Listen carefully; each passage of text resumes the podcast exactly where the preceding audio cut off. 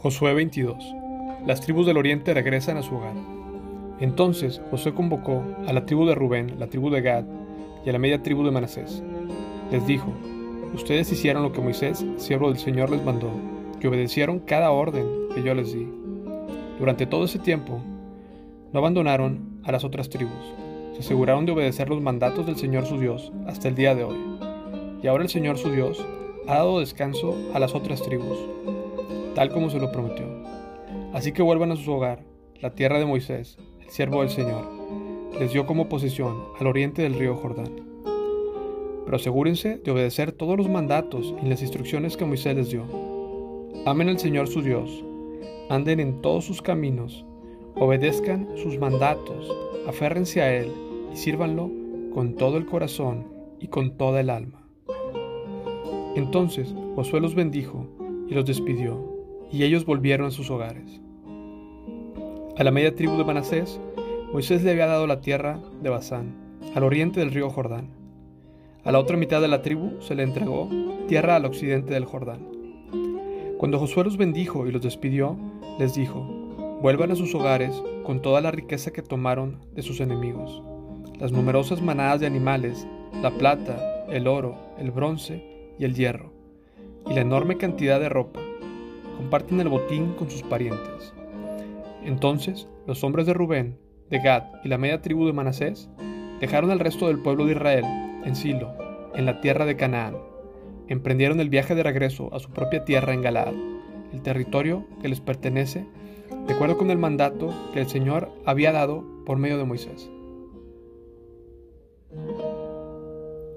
Las tribus del oriente edifican un altar.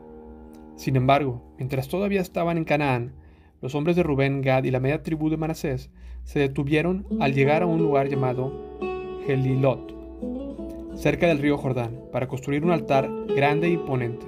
Entonces el resto de Israel oyó que los hombres de Rubén, Gad y de la media tribu de Manasés habían construido un altar en Gelilot, al oriente de la tierra de Canaán, en el lado occidental del río Jordán. Entonces toda la comunidad de Israel se reunió en Silo y se preparó para salir a la guerra contra ellos. Pero antes enviaron una delegación a cargo de Fines, hijo del sacerdote Eleazar, para hablar con la tribu de Rubén, la tribu de Gad y la media tribu de Manasés. La delegación estaba formada por diez líderes de Israel, cada uno pertenecía a una de las diez tribus y era cabeza de la familia dentro de los clanes de Israel. Cuando llegaron a la tierra de Galaad, les dijeron a la tribu de Rubén, de la tribu de Gad y a la media tribu de Manasés. Toda la comunidad del Señor exige saber por qué están traicionando al Dios de Israel, cómo pudieron apartarse del Señor y construirse un altar en rebeldía en contra de Él. ¿Acaso no fue suficiente el pecado que cometimos en peor? Hasta el día de hoy no estamos completamente limpios de ese pecado, incluso después de la plaga que azotó toda la comunidad del Señor y ahora ustedes le dan la espalda al Señor. Si hoy ustedes se rebelan contra el Señor, mañana Él se enojará contra todos nosotros. Se necesitan, si necesitan el altar, porque la tierra de ustedes es impura, entonces únanse a nosotros en la tierra del Señor, donde se encuentra el tabernáculo del Señor, y compartan nuestra tierra. Pero no se rebelen contra el Señor ni contra nosotros al construir un altar diferente del altar único y verdadero del Señor nuestro Dios. ¿Acaso no cayó enojo divino sobre toda la comunidad de Israel cuando Acán, un miembro del clan de Sera, pecó al robar las cosas que habían sido apartadas para el Señor? Él no fue el único que murió a causa de su pecado. Entonces la gente de Rubén, de Gad y la media tribu de Manasés le respondieron a esos líderes, cabezas de los clanes de Israel. El Señor, el poderoso, es Dios. El Señor, el poderoso, es Dios. Él conoce la verdad y que Israel también la sepa. Nosotros no construimos el altar por traición o en rebeldía contra el Señor. Si fuera así, no nos perdonen la vida ni un día más. Si en verdad construimos un altar para nosotros, para apartarnos del Señor o para presentar ofrendas quemadas, ofrendas de grano o ofrendas de paz, el Señor mismo nos castigue. La verdad es que construimos ese altar porque tenemos miedo de que en el futuro sus descendientes les digan a los nuestros, que el derecho que tienen ustedes de adorar al Señor, Dios de Israel, El Señor ha puesto el río Jordán como una barrera entre nuestra gente y la de ustedes, gente de Rubén y de Gad. Ustedes no tienen derecho de afirmar que pertenecen al Señor. Así, los descendientes de ustedes podrán impedirles a los nuestros que adoraran al Señor. Por eso decidimos construir el altar, no para presentar ofrendas quemadas o sacrificios, sino como un monumento conmemorativo. Le recordará a nuestros descendientes y a los de ustedes que nosotros también tenemos derecho a adorar al Señor en su santuario, con nuestros sacrificios, nuestras ofrendas de paz quemadas. Entonces los descendientes no podrán decirles a los nuestros, ustedes no tienen derecho de afirmar que pertenecen al Señor. Si ellos dicen eso, nuestros descendientes podrán responder, miren esta réplica del altar del Señor que construyeron nuestros antepasados. No es para sacrificios ni ofrendas quemadas, es para recordarnos la relación que ambos tenemos con el Señor. Lejos esté de nosotros rebelarnos contra el Señor o apartarnos de Él al construir nuestro propio altar para presentar sacrificios, ofrendas quemadas y ofrendas de grano. Únicamente el altar del Señor nuestro Dios, que queda delante del tabernáculo, puede usarse para ese propósito. Cuando el sacerdote Finés y los líderes de la comunidad, cabezas de los clanes de Israel, oyeron eso de boca de la tribu de Rubén, de la tribu de Gad y de la media tribu de Manasés, quedaron conformes. Finés, hijo del sacerdote Eleazar, respondió, Hoy sabemos que el Señor está entre nosotros, porque ustedes no han cometido traición contra el Señor, como nosotros hayamos pensado. En cambio, han rescatado a Israel de ser destruido por la mano del Señor. Después Finés, hijo del sacerdote Eleazar, y los otros líderes dejaron a la tribu de Rubén a la tribu de Gad en Galaad y regresaron a la tierra de Canaán para contarles a los israelitas lo que había sucedido. Entonces todos los israelitas quedaron conformes y alabaron a Dios y no hablaron más de hacer guerra contra Rubén y Gad. La gente de Rubén y Gad le puso al altar el nombre testigo, porque dijeron, es un testigo entre nosotros y ellos de que el Señor es también nuestro Dios.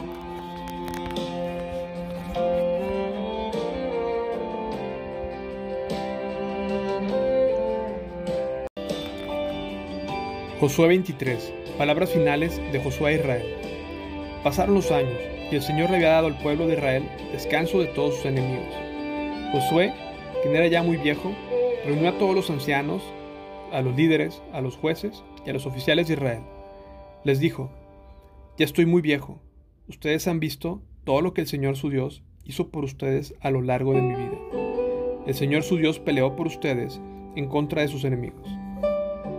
Yo les he repartido para que sea su hogar toda la tierra de las naciones que aún no están conquistadas, y también de aquellas que ya hemos conquistado del río Jordán hasta el mar Mediterráneo, donde se pone el sol. Esta tierra será de ustedes, porque el Señor su Dios, Él mismo expulsará a toda la gente que ahora vive allí. Ustedes tomarán posesión de esa tierra, tal como el Señor su Dios lo prometió. Por lo tanto, asegúrense de seguir todo lo que Moisés escribió en el libro de instrucción. No se desvíen de esas palabras ni la derecha ni la izquierda. Asegúrense de no tener nada que ver con los otros pueblos que aún quedan en esta tierra. Ni siquiera mencionen los nombres de sus dioses y mucho menos juren por ellos. Ni los sirvan ni los adoren. Por el contrario, aférrense bien al Señor, su Dios, como lo han hecho hasta ahora. Pues el Señor ha expulsado a naciones grandes y poderosas a favor de ustedes, y hasta ahora nadie ha podido derrotarlos. Cada uno de ustedes hará huir a mil hombres del enemigo, porque el Señor su Dios pelea por ustedes, tal como lo prometió. Así que asegúrense de amar al Señor su Dios. Pero si se apartan de Él y se aferran a las costumbres de los sobrevivientes de esas naciones que aún quedan entre ustedes y se unen en matrimonio con ellos, entonces tengan por seguro que el Señor su Dios ya no expulsará a esos pueblos de su tierra. En cambio, ellos serán como una red y una trampa para ustedes, como un látigo en la espalda y como zarzas espinas en los ojos. Ustedes desaparecerán de la buena tierra que el Señor su Dios les ha dado. Dentro de poco moriré, seguiré el camino que todo ser viviente en este mundo. En lo profundo del corazón, ustedes saben que cada promesa del Señor su Dios se ha cumplido, y una sola ha fallado. Pero así como el Señor su Dios les ha dado buenas cosas que prometió, también traerá calamidad sobre ustedes si las desobedecen. Los destruirá hasta eliminar por completo de esta buena tierra que les ha dado. Si rompen el pacto del Señor su Dios al adorar y servir a otros dioses, su enojo arderá contra ustedes y pronto desaparecerán de la buena tierra que Él les ha dado.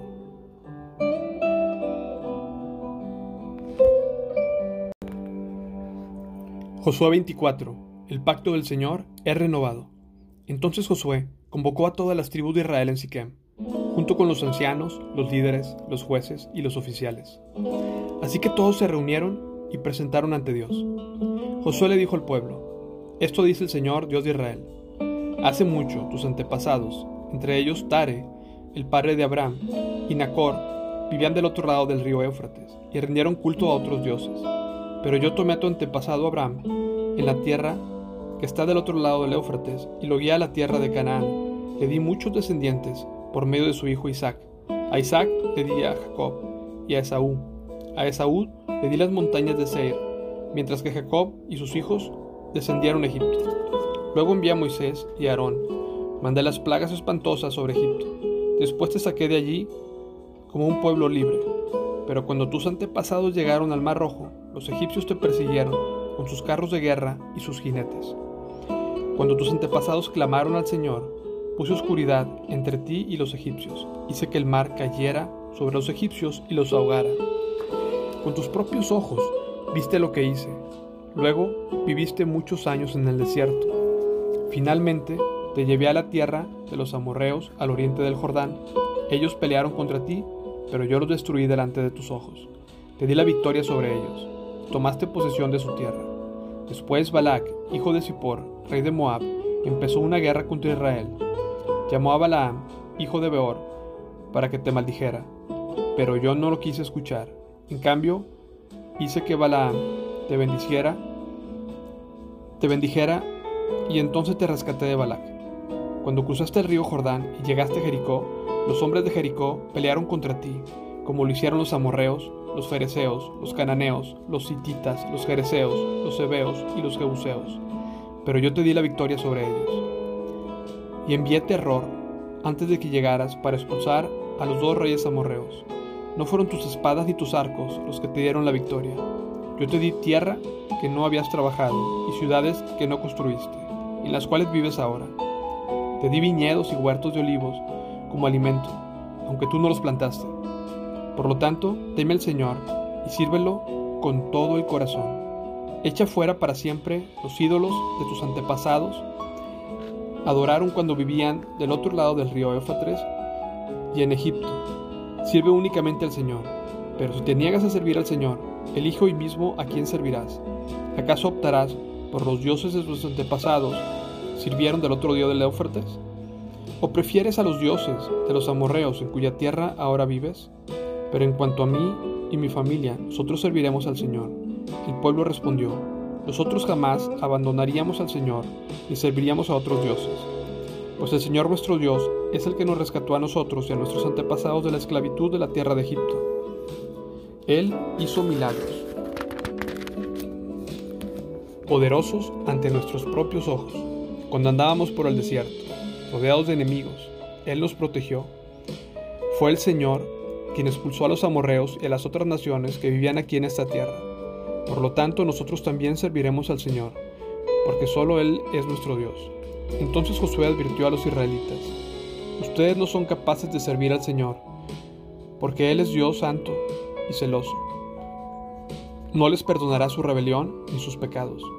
Si abandonan al Señor y sirven a otros dioses, Él se pondrá en contra de ustedes y los destruirá aunque les haya hecho tanto bien en el pasado. Pero los israelitas respondieron a Josué, eso no, nosotros serviremos al Señor. Ustedes son testigos de su propia decisión, les dijo Josué. Hoy han elegido servir al Señor. Claro que sí, respondieron. Somos testigos de lo que dijimos. Muy bien, dijo Josué. Entonces destruyan los ídolos que tienen entre ustedes. Entréguenle el corazón al Señor, Dios de Israel entonces los israelitas le dijeron a Josué, serviremos al Señor, nuestro Dios, lo obedeceremos solo a Él. Entonces, ese día, en Siquem, Josué hizo un pacto con ellos, el cual los comprometía a seguir los decretos y las ordenanzas del Señor. Josué escribió todas esas cosas en el libro de instrucción de Dios, como recordatorio del acuerdo. Tomó una piedra enorme y la llevó rodando hasta debajo del árbol de Terebinto que estaba junto al tabernáculo del Señor. Josué le dijo a todo el pueblo, Esta piedra escuchó todo lo que el Señor nos dijo. Será un testigo en contra de ustedes si no cumplen lo que le prometieron a Dios. Después Josué mandó que todo israelita regresara a su tierra, cada uno a su hogar. Líderes enterrados en la tierra prometida. Después de eso, Josué, hijo de Nun, siervo del Señor, murió a los 110 años de edad. Lo enterraron en Timnat Sera, tierra que se le había asignado en la zona montañosa de Efraín al norte del monte Gaaz. El pueblo de Israel sirvió al Señor durante toda la vida de Josué y de los ancianos murieron después de él, los cuales habían vivido en persona todo lo que el Señor había hecho por Israel. Los huesos de José, los cuales los israelitas llevaron consigo cuando salieron de Egipto, fueron enterrados en Siquem, en la porción de tierra que Jacob le había comprado a los hijos de Amor por cien piezas de plata. Esa tierra estaba situada en el territorio asignado a los descendientes de José. Murió también Eleazar, hijo de Aarón, fue enterrado en la zona montañosa de Efraín, en la ciudad de Gibea, la cual se le había entregado a su hijo Fines.